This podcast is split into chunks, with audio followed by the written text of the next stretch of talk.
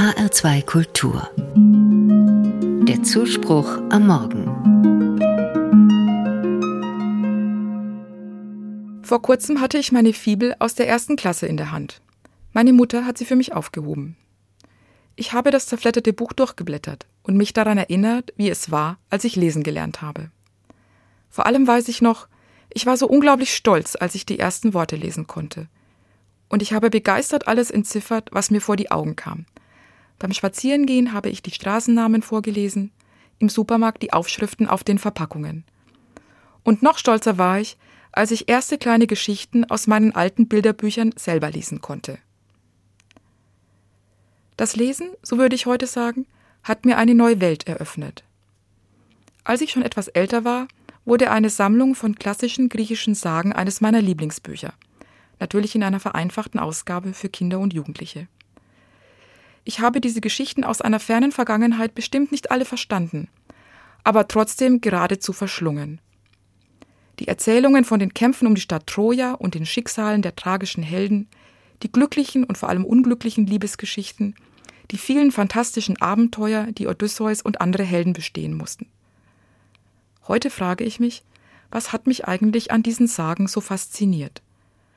Sicherlich, die Geschichten sind unglaublich spannend erzählt, und ihr Reiz liegt wohl gerade darin, dass sie in eine ganz andere Welt entführen.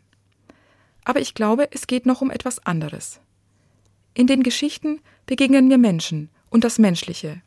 Es geht um große Gefühle wie Liebe und Eifersucht, es geht um Mut und Feigheit, um Sieg und Niederlage, um Freundschaft und Verrat, um Sehnsucht, Erfüllung und Verlust.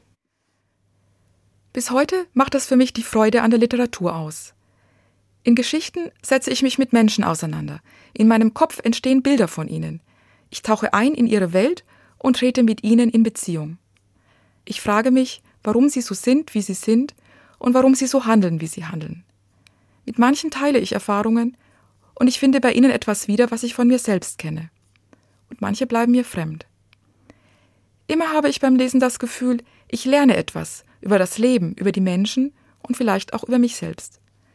Meine Welt wird größer, wenn ich ein Buch lese. Um das Lesen geht es auch am Sonntag beim Tag der Literatur in Hessen. Bibliotheken, Museen, Literaturhäuser, Buchhandlungen und Verlage machen mit über 120 Veranstaltungen Lust auf Literatur. Mit Ausstellungen über spannende Literatinnen, in Begegnungen mit Autorinnen und Autoren, mit Lesungen an ungewöhnlichen Orten und vielem mehr. Der Tag für die Literatur lädt ein zum Entdecken von Literatur in und aus Hessen. Er ist eine Einladung zum Lesen, zur Beschäftigung mit Büchern und vor allem zum Gespräch über Literatur. Denn ich bin überzeugt, noch größer werden die Welten, die das Lesen eröffnet, wenn ich mit anderen über sie ins Gespräch komme und meine Leidenschaft für Bücher mit ihnen teile.